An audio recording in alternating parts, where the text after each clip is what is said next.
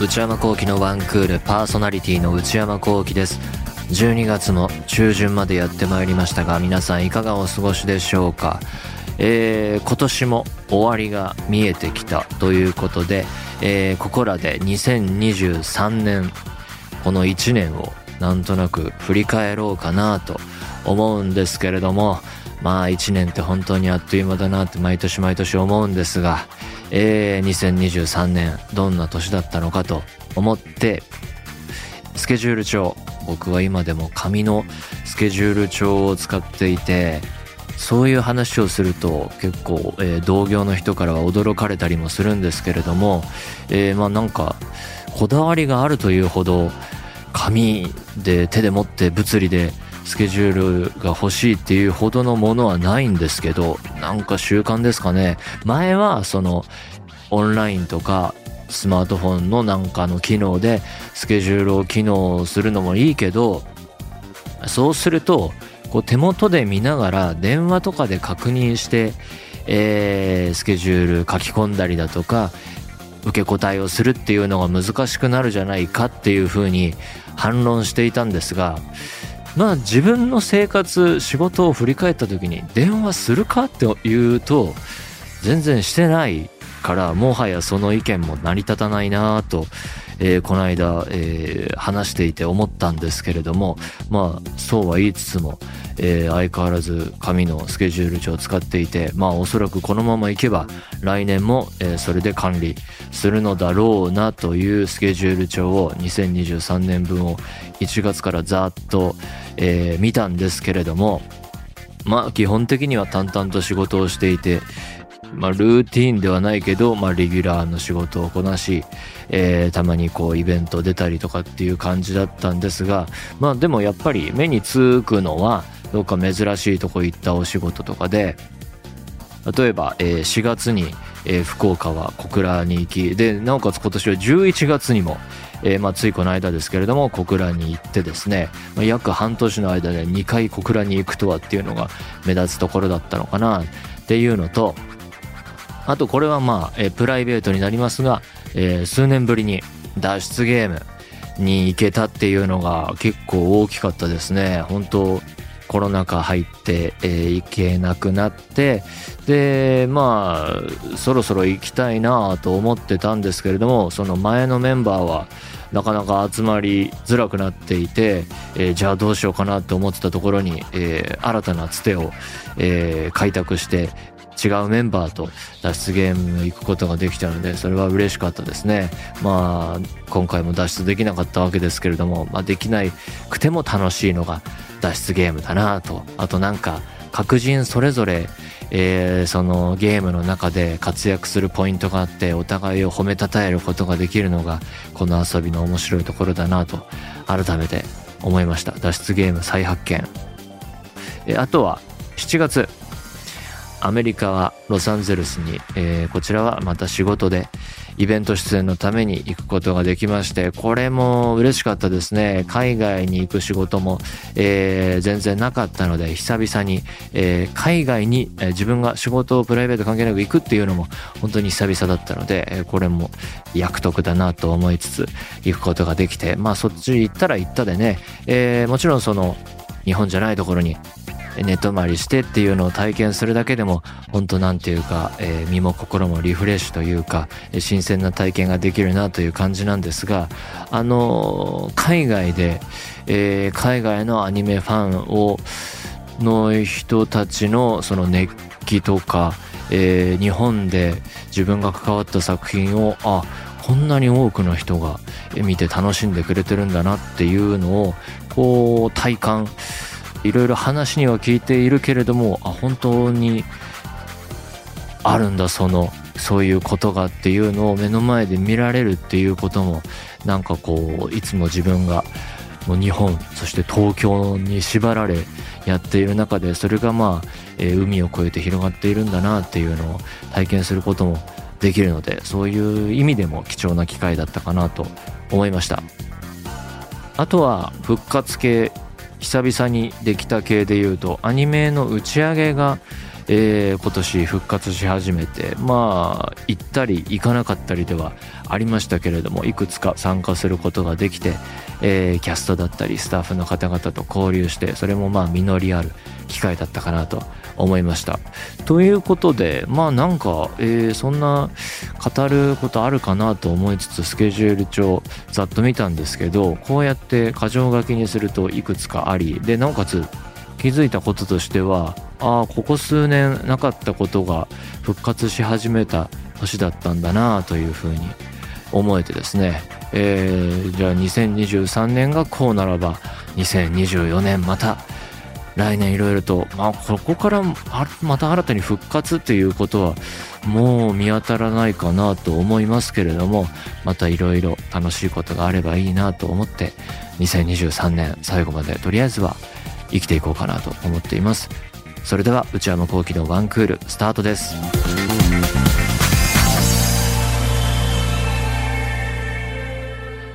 それではお便りを紹介します。ラジオネームなきさんからいただきました。内山さんスタッフの皆様。こんばんは。内山さんの最近の海外サッカー事情についてお伺いしたいです。私はプレミアリーグのアーセナルを応援しているのですが、今シーズンはシティについについに悲願の勝利を決め、うん、あの試合ね、富安が加入後初ゴールを決め、あのー、シティ戦も確かあの富安が落としての流れでしたっけ？加入後初ゴールを決め、最近はこの夏加入したハバーツがようやく好プレーを決めてくれるようになり、チャンピオンズリーグの予選リーグを突破するなど、嬉しい出来事が数々あったなと思っています。かっこ、富安の直近の怪我、ティンバーの復帰時期が気になっていますし、アーセナルはリーグ戦最後まで好調子が続かないのが例年の流れなので、いや、わかんないよ。えー、緊張感も引き続き持っていますが、内山さんが今シーズンの海外サッカーで印象深かった試合、注目している選手のお話等あればお伺いしたいです。よろしくお願いいたします。かっこ寒さと乾燥がますます強まり、予定も詰まりがちなこの季節、内山さん含めワンクールに関わるスタッフの皆様、お体ご自愛ください。海外サッカー最近は、ちょっとここ何週かはサボってるっていうか見れてなくて、ハイライトも、あんま全試合は見れてなくて、だからニュースで、えー、この選手活躍した、このチーム勝った負けた、追ってるうちに、ああ、もうチャンピオンズリーグ、その週の真ん中だとチャンピオンズリーグがあって、まあチャンピオンズリーグはもうどうやってももう見れない。くて、もう寝ずに見るっていう人生は今諦めてるので、チャンピオンズリーグは見てなくて、うわ、ソシエダ、レアルソシエダっていう、えー、久保建英選手がいるチームがいるんですけど、あ、CL 行ったじゃんみたいな決勝、えー、トーナメント行くじゃんみたいな、とかとかで、あ、面白い、今シーズンめっちゃ面白いですよね。えー、で、プレミアリーグは、まあ僕もプレミアリーグ中心に見てるので、結構見てますけれども、アーセナルね、アーセナルの試合も、えー、割と見てますね。だからアーセナル、僕がヨーロッパのサッカーを見出して、まあ、10年近くなりますけれども、アーセナルは本当にね、あの、いろいろ難しい時代もあり、そこから監督変わり、いろいろあって、で、富安選手も入って、今、もう優勝するしかないみたいな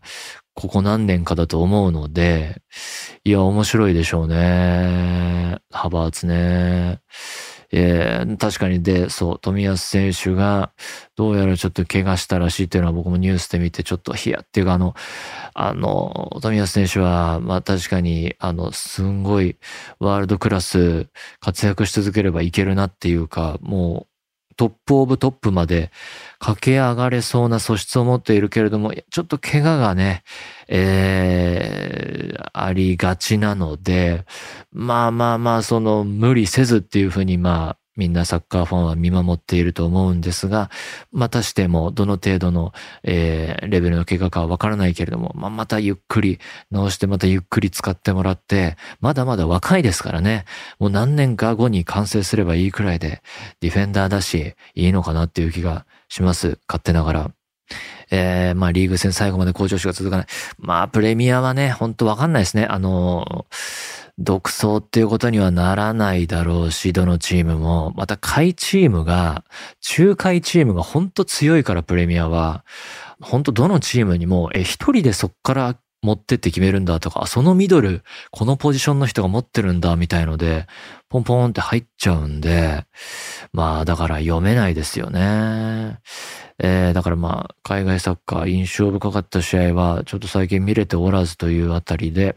注目している選手はやっぱ日本人選手、富安選手もそうだし、まあ、久保選手の試合も見るようにしてるし、まあ、三笘選手ですね、あとは。三笘選手も結構やっぱ、チーム運営の難しいところで、在籍しているブライトンが、あの、前のシーズンでいい成績を収めて、普通のリーグ戦、各国リーグのプレミアリーグに加えてヨーロッパリーグもあるので、それはそのチームにとっては歴史を刻む出来事だし、新たな挑戦なんだけれども、まあ、ヨーロッパリーグも加わることで試合数が増える。そうすると選手層という意味では、より強い大きい資金力を持ったリーグ、えー、チームと比べると、選手層薄いので、えー、どうしても怪我人が、っていうか、ああいうチームからは、えー、ビッグクラブから引き抜かれてしまうので戦力がダウンしている。そして怪我人が増える。それでも試合数多いのをこなさなきゃいけない。っていう、その、まあよくある中規模クラブが、あの、すごい飛躍した次の年あるあるに完全になってるなという感じで、なんか本当三笘選手も、えー、疲れ溜まってるというニュースは見たので、怪我だけは、というふうに見て、あの、ちょいちょいで休みつつで出てほしいなと思いつつ見てますが、あとはね、日本代表はアジアカップが控えているので、まあだから多分あれはランキング、FIFA ランキング ?FIFA ランク上に上げるためにはあそこで稼いどかなきゃいけないんだろうなと思いつつ、まあどうでしょう。ヨーロッパサッカーファンの、えー、ダメな見方でしょうか。なんでしょうね。えー、チャンピオンズリーグとアジアカップ。まあどっちも大事だが、うーんっていうところです、まあみんな各国カップ戦は行くか。しょうがないか。まあと思いつつね、そんな感じで、なんとなく、えー、最近ちょっと見れてないんですけれども、注目はし続けています。ということで、何でもいいので送ってみてください。皆様からのお便りお待ちしております。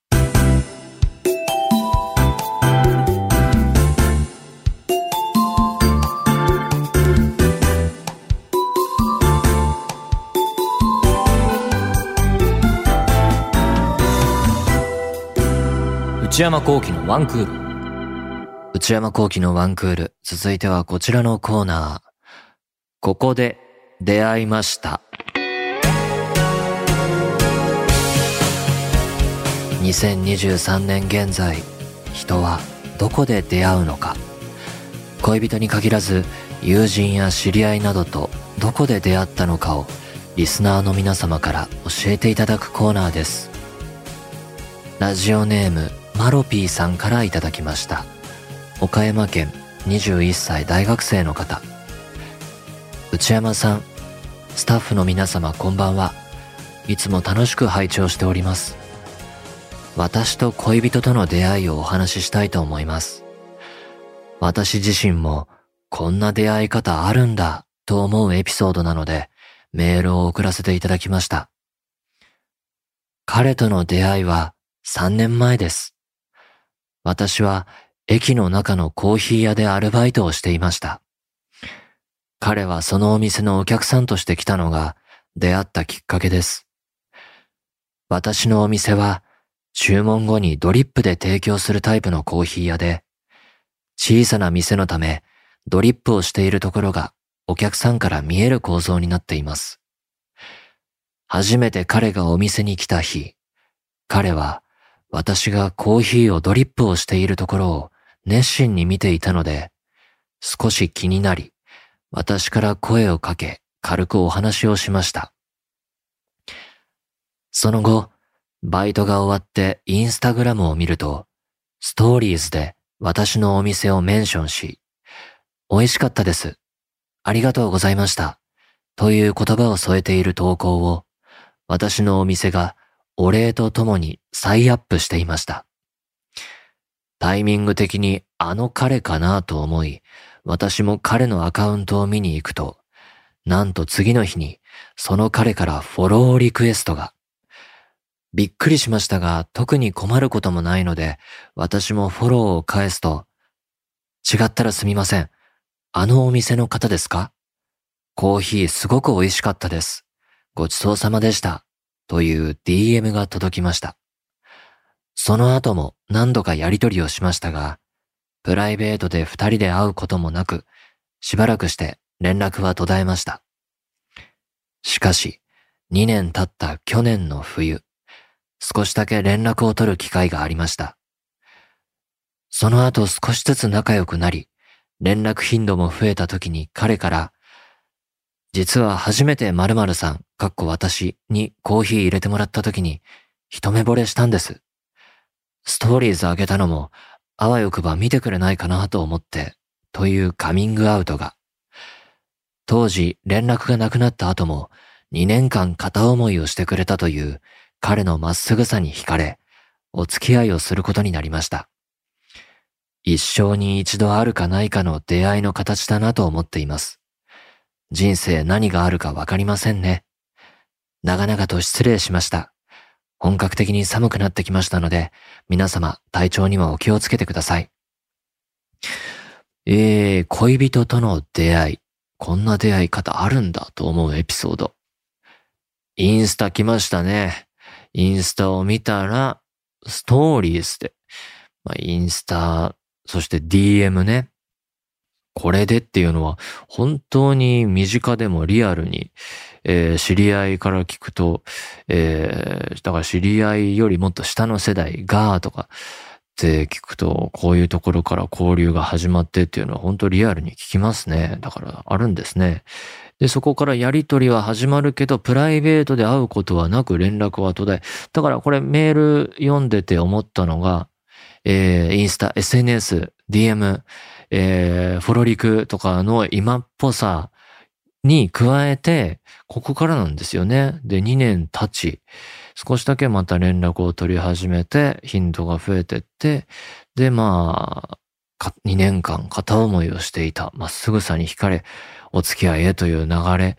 今っぽさと2年こう胸に思いを秘めてっていう、ある種古風に感じられるような物語が組み合わさって、えー、とても不思議な、えー、お話に聞こえたなぁというふうに思いました。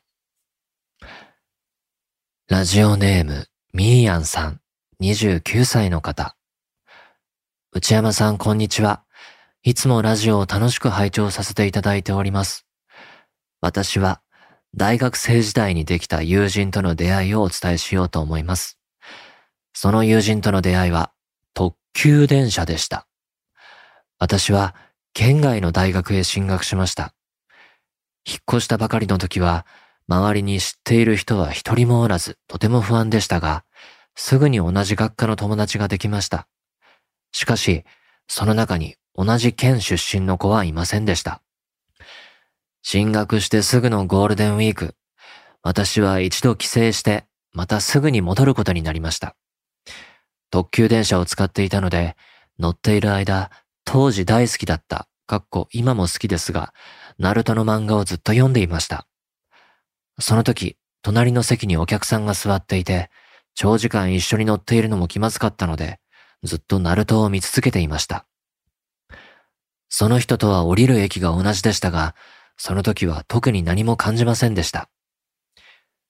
その後、ゴールデンウィーク明けの大学のオリエンテーション、かっこ、学部内全員が集まり話を聞く集会のようなもので、たまたま一列後ろに座っていた人に声をかけられました。その子が先ほど話した特急電車の隣の席に座っていた子だったのです。その子は私と同じ県から同じ大学の同じ学部に進み、そして同じ職を目指す唯一の県民仲間だったのです。しかもその子もたまたまナルトが好きだったようで、隣で延々と漫画を読んでいた私のことを覚えていたようです。特急電車のたくさん席がある中で、あの時たまたま隣に座っていたことご縁があるなんて。気づいた時はお互いに感動し、すぐに連絡先を交換しました。そして、こんな偶然の出会いもあるのだと感動したことを覚えています。就職前はその子とよく一緒に勉強し、県民トークもいっぱいしました。本当に素敵な仲間ができたと思います。就職して地元に戻ってからもたまに会うことがあります。唯一大学生の時のことを話せる貴重な友達です。お話を聞いていただきありがとうございます。学生時代にできた友人との出会い、特急電車。小説のタイトルのような。その隣の席に、えー、まあ同世代くらいの人が座っていてと。で、そのオリエンテーションでたまたま一列後ろに座っていた人が、特急電車の隣の席。はあ。なるほどね。同じ県、同じ大学、学部、同じ職、あで、県民仲間、で、なると。まあ、そりゃ、連絡先交換しようってなるか。話もいろいろ合いそうだもんね。えー、地元トークもあり、ナルトの話もできて、就職前は一緒に勉強し、県民トーク、素敵な仲間、就職して、あ、地元に戻ったんだ。たまに会うことがあります。唯一大学生の時のことを話せる。貴重な友達です。あ大学っていうと、サークルで友達できるのかな？あとは語学クラスでできたりできなかったりかな？っていう感じで、友達ともするとできにくいイメージもありますが、電車、電車も乗ってみるもんですね。でも確かに僕、そんな電車であって、えー、学校であってってことはなかったけど、今でも付き合いのある高校の友達は同じクラスだったからっていうのもあるけど、席がたまたまえー、前後だったから、最初の、えー、1年生の時の席が前後で、そこから友達、友達の友達とかで広がってったっていう思い出があるので、たまたま自分がどうもできない、えー、学校が決めたとか、まあ、50音順とかアルファベット順とか、えー、で、なんとなく決められた、まあ、偶然といえば偶然のもので、えー、隣り合った人と、その後なんか知んないけど、付き合い続いていくっていうのは、まあ悪くないかなって自分の経験振り返ると思いますね。続いて、ラジオネーム、小宮さんからいただきました。茨城、29歳の方。内山さんこんばんは。Spotify でアーカイブを聞きまくり、この度、過去文をすべて聞き終え、めでたくリアルタイムリスナーになりましたので、記念にメールを送らせていただきます。やったぜ。突然ですが、私ととある友人 A の出会いを聞いてください。私は高校3年の冬、ど田舎の自動車教習所に通っていました。当時、日本のロックバンド、かっこ9ミリやラッドウィンプスなどが大好きだった私は、学校のカバンにロックバンドのステッカーを貼っている同い年の女の子を見つけ、自分から話しかけて仲良くなりました。とある友人 A とはその子ではありません。先ほど話に出した女の子を友人 B とします。うん。そのバンドのステッカーの子が友人 B。友人 A はその数日後に私が友人 B だと思って間違えて声をかけた子だったのです。制服が同じだったのと背格好が似ていたので華麗に間違えました。かっこ高校生は学校終わりに来るので大体みんな制服でした。ああ、そっか。けれど、それをきっかけに友人 A とも友達になることができました。友人 A にドン引きされなくてよかったです。ほう、間違えて声かけて、間違えました、すいませんで、離れるんじゃなくて、それをきっかけに、へえ。しかし、そこから急速に仲良くなったというわけでもありません。教習所が終わり、私は社会人、友人 A は大学生と、それぞれの人生を歩んでおり、関わりは SNS のみといった期間がありました。しばらくして、ふとしたきっかけで二人で映画を見に行くことになりました。かっこ、このきっかけは本当に全然これっぽっちも思い出せません。疎遠だった私と友人 A に何があったのでしょうか。うん二人で遊んだのはこの日が初めてでしたが、その時に二人の趣味思考がバッチリ合うことが発覚しました。むしろなんで今まで気がつかなかったんでしょう。人間って不思議です。そこから私と友人 A は今までの時間を取り戻すかのように仲良くなり、遊び倒し、お互い社会人になっても月2で遊び、私は友人 A の家に定期的に遊びに行き、家族に馴染むまでになりました。ご実家かしら。この頃には良い意味で遠慮もほぼありません。なんなら毎月友人 A のお家でお米をもらっていました。かっこ、私は一人暮らしだったので、お米を分けてくれていました。感謝。そして出会って11年。友人 A は私の結婚式の友人代表スピーチをお願いするぐらいの仲になりました。今では悩みも楽しみも何でも共有できるかけがえのない友達です。出会いはとても特殊ですが、私の人生において友人 A に出会えたことは1位、2位を争うぐらい幸せな出来事です。これは自信を持って言えます。何事もチャレンジが大事ですね。年をとっても変わらず笑い合えるよう友達を大事にしていきたいです。ここまでお読みいただきありがとうございます。季節の変わり目、お体ご自愛ください。みかんがおすすめです。みかんを食べてます。友人 B どこ行った？えー、突然ですが、友人 A の出会いを聞いてください。高校3年冬ど田舎自動車教習所通っていた。で、ロックバンドのステッカー見て、あ、同じのだ。で、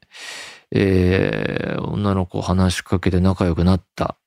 これは友人 B。友人 B がね、フェードアウトするんだよね。だから、二人で遊んだのは、だからそれまでは三人でとかだったのか。で、その後、間違えて声をかけたのが友人 A。これをきっかけになぜか友達になり、で、まあ、教習所終わって、まあ、ゆるーくつながりがあり、ふとしたきっかけ、これは覚えていない。へえ、そんなもんかもしれないですね。二人で映画見、何見たんだろう。で、そこで、えー、趣味思考がバッチリあって、より仲良くなって、で、どんどんどんどん仲良くなって、月2で遊んで家行ったりなんだったりやって、友人代表スピーチ。友人 B どこ行った？友人 B、どこを？まあ仲良く、ゆるーくつながりはあんのかな？わからんけども。えー、間違えても。見るもんですね。なんか、そういう声かけるときは、慎重になっちゃうけど、そうやって、その後の長く付き合いのできる友達が生まれることもあるんですね。ということで、いろんな出会いがあるみたいです。引き続き皆様の出会いのきっかけ募集しております。以上、ここで出会いましたでした。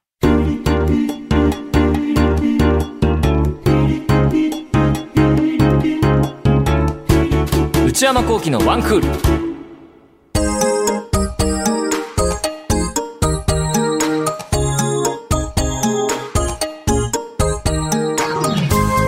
内山幸喜のワンクール、そろそろお別れのお時間です。えー、来週は、え、12月24日、ふつおたスペシャルをお届けするんですけれども、メールすで、に、え、たくさんいただいておりますが、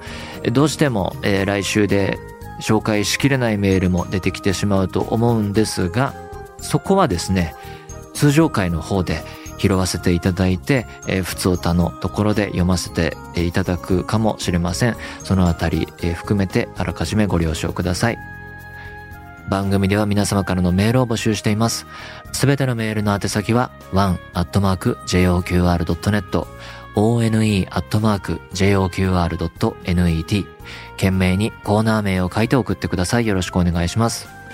番組公式 X アカウントは、アットマーク、ONE アンダーバー JOQR です。こちらもぜひチェックしてみてください。この番組は、ポッドキャストと YouTube でも配信中です。ポッドキャストは、ポッドキャスト QR、Spotify、Amazon Music など、YouTube は文化放送エクステンドの公式チャンネルで配信しています。更新は火曜日夕方の予定です。それではまた来週。さようなら。